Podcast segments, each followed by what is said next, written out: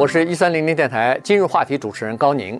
我来美国三个月之后吧，就发生了一个小小的车祸啊。这个事儿呢，我都跟大家稍微的讲一下。当时呢，我是骑脚踏车上学的。那么在骑脚踏车的过程当中呢，我住的那个城市啊，是一个坡度比较高的一个地方，就是有点小起伏的哈。所以呢，呃，有的时候骑脚踏车上坡很累，但是下坡呢又冲得太快。有一天呢，大概是一个礼拜五的傍晚了，已经下学了啊。然后我骑脚踏车去一个地方，那么在下坡的时候呢，冲得太快了。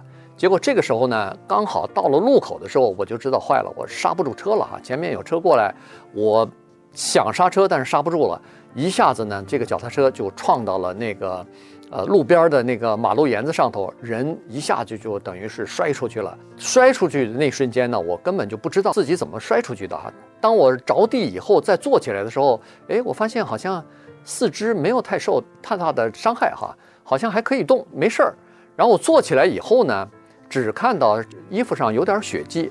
脸上、头上稍微有点血，但是四肢还是可以的，所以呢，我就准备推上脚踏车就准备走了。但这时候呢，路上有一个开车的行人啊，他就停下来了，因为他在后面看到我从自行车上摔出去哈，所以呢，他停下来以后呢，一看我的情况呢，他就跟我说：“他说，哎呀，你要不要我帮忙啊，把你送到医院里边去？”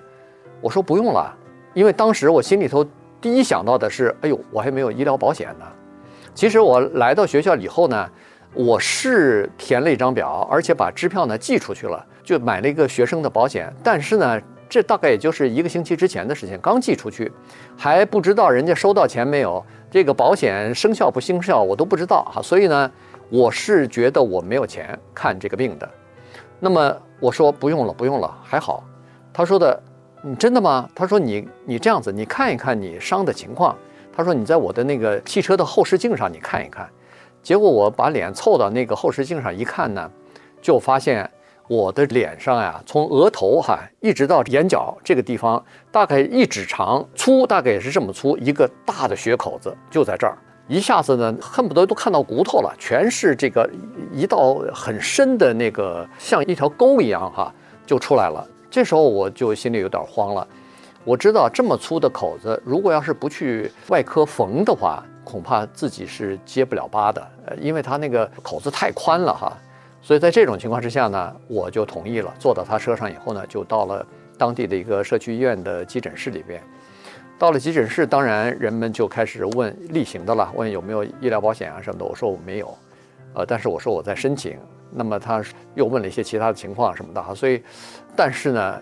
这个小镇呢，就是有小城的好处，他们特别有人情味儿。他说没关系，我说我可能没保险，不一定付得起钱呢。他说没关系，先把病治了，然后就把我推到这个手术室里边。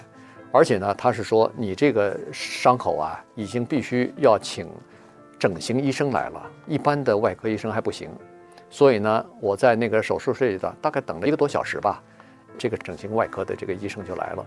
他也是稍微看了看一下我的这个问题，你看这个医生确实蛮不错的，他马上就安慰我说：“没关系，你这个东西呢，我可以帮你缝合的，好了以后没问题啊，基本上不会影响你的这个外形。”你看到了那个手术室之后呢，我就发现和中国的情况完全不一样啊，因为在中国咱们在电视上、在电影上也都看过，一到手术室里边呢，就是非常肃穆哈，大家都是很严肃、很紧张的。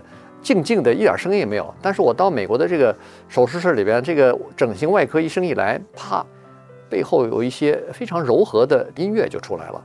然后他一边给我动手术呢，因为我打的是局部麻醉嘛，一边他就吹着口哨，还相当轻松。这样的话呢，实际上我就觉得，哎，他这么一做呢，让我也放松下来了，我也没那么紧张了哈。所以。